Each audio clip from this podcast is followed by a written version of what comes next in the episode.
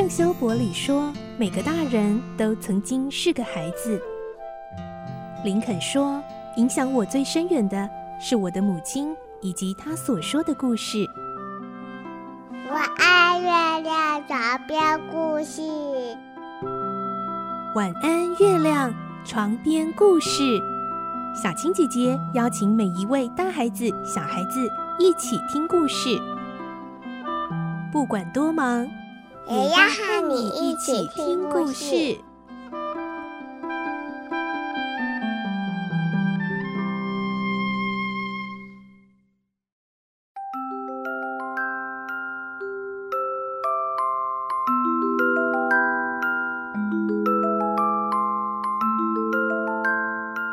晚安，欢迎你和我们一起听故事。我是小青姐姐，我们来听《怪盗与名侦探》的故事。今天是十九集，我们会听到福尔摩斯在十天期限之内，马不停蹄地展开全面侦查。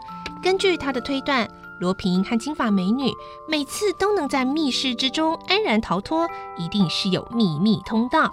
来听今天的故事。《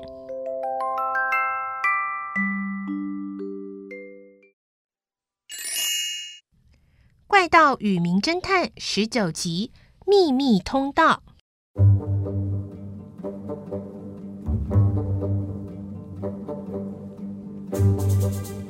后，福尔摩斯与华生离开老将军的宅邸，已经是中午十一点了。他们叫了计程车，回到艾瑞森宫大饭店，向柜台要自己房间的钥匙，但是饭店人员却对华生说。先生，您不是退房了吗？我没有啊，我从昨天开始入住的。可是您的朋友带来您的名片和一份信签，说您要搬走，还帮您把皮箱跟行李都拿走了。名片确实是华生的，信签的笔迹也和华生一模一样。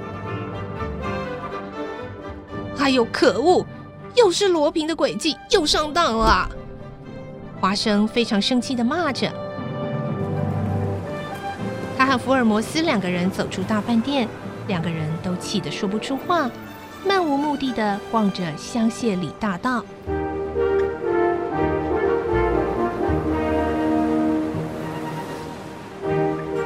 秋天的阳光照着街道的树木，蓝天白云，空气凉爽。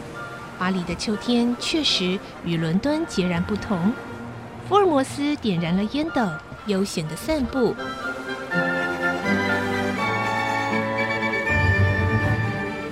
福尔摩斯，我看你好像都不在意啊，难道被罗平再三的捉弄，你都不生气吗？哼，我怎么不生气啊？华生，他能够模仿我们两个人的字迹，一点一笔都不差。而且还有你的名片，他胆大心细，用种种诡计来捉弄我们，果然是名不虚传的怪盗。不过，能够击败这种强敌，也就只有我了。哼，华生要对付他不能急，我正在计划着今后的策略，最后一定会反败为胜的。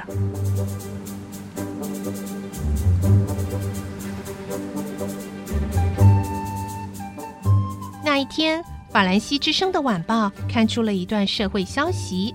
华生读着：今天早晨，警方从杜特列男爵的宅邸救出了英国名侦探福尔摩斯及助手华生两个人。因为这两个人中了亚森罗平的圈套，被困在空无一人的凶宅，过了狼狈的一个夜晚。而这两人已经向法院控告罗平，还骗走他们旅社的旅行皮箱。不过罗平向友人表示，这只是一个小小的教训，希望他们少管闲事。福尔摩斯听了非常生气，岂有此理啊！呵，太瞧不起我了，罗平。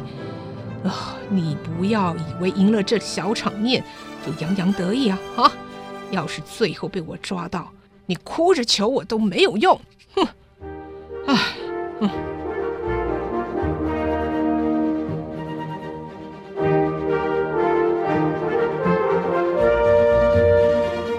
两个人走了半天，找到一家认为罗平可能找不到的小旅馆，搬了进去，然后马上展开调查行动。福尔摩斯到了库拉波隆街，也就是杜德南律师的家，彻底查看了一番。接着，他打了电报给吉尔教授的女儿苏珊，然后把奖券奇案的经过仔细的查问，尤其是对金发美女的部分。然后他又到修道院找奥斯问了好半天。当他查看杜德南律师的住宅时，遇上了一场意外。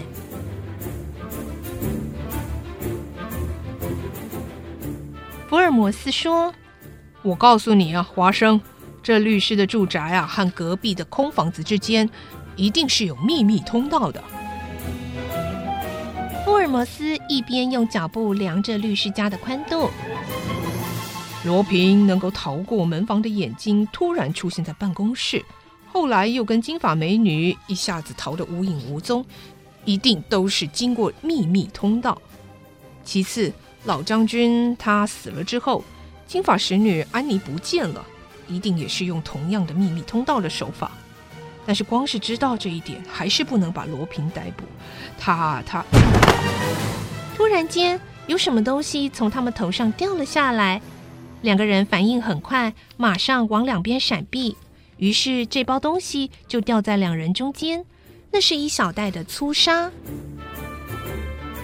他们抬头看，六楼的阳台搭着修理房屋用的鹰架，一个泥水匠正在那儿工作。因为很高，人影很小，看不清楚他的长相。福尔摩斯说：“哦，真是有惊无险啊！”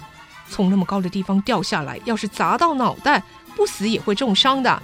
这个泥水匠怎么这么粗心？我去警告他一下。福尔摩斯一口气奔上五楼，按铃叫门。佣人开了门，他就冲向了阳台，但是却一个人影也没有。刚刚在这儿工作的泥水匠呢？走了，从哪儿走的？哦，从后面的逃生梯呀！你看，他就在那儿。福尔摩斯从阳台往下一看，两个工人正从后门的小巷子推着脚踏车走了。一出了小巷子，马上骑上脚踏车跑掉。那两个人是一直在这儿修房子的吗？没有，他们今天早上才来的新的工人。福尔摩斯点点头，下楼回到华生身边。走回小旅馆的路上，他一直沉思。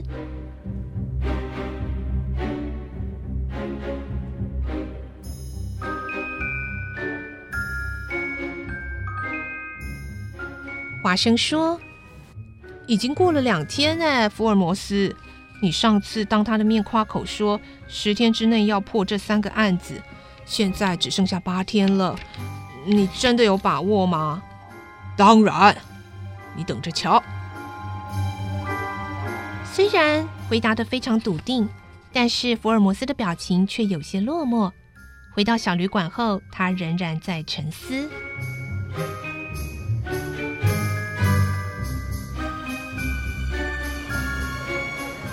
第二天，他们两个人又到了老将军的宅邸，坐在门前的长椅上。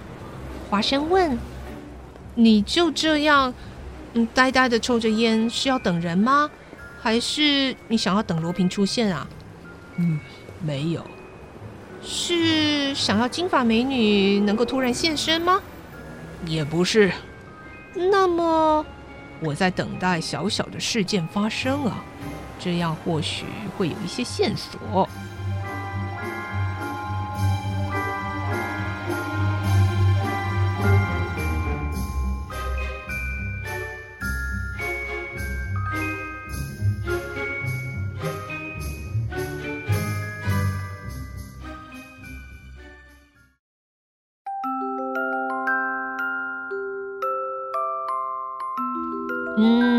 我们的名侦探福尔摩斯现在看来好像一直陷入焦灼，没有任何突破。哎，到底会不会真的如他所期待的，有什么小小的事情发生，带来突破呢？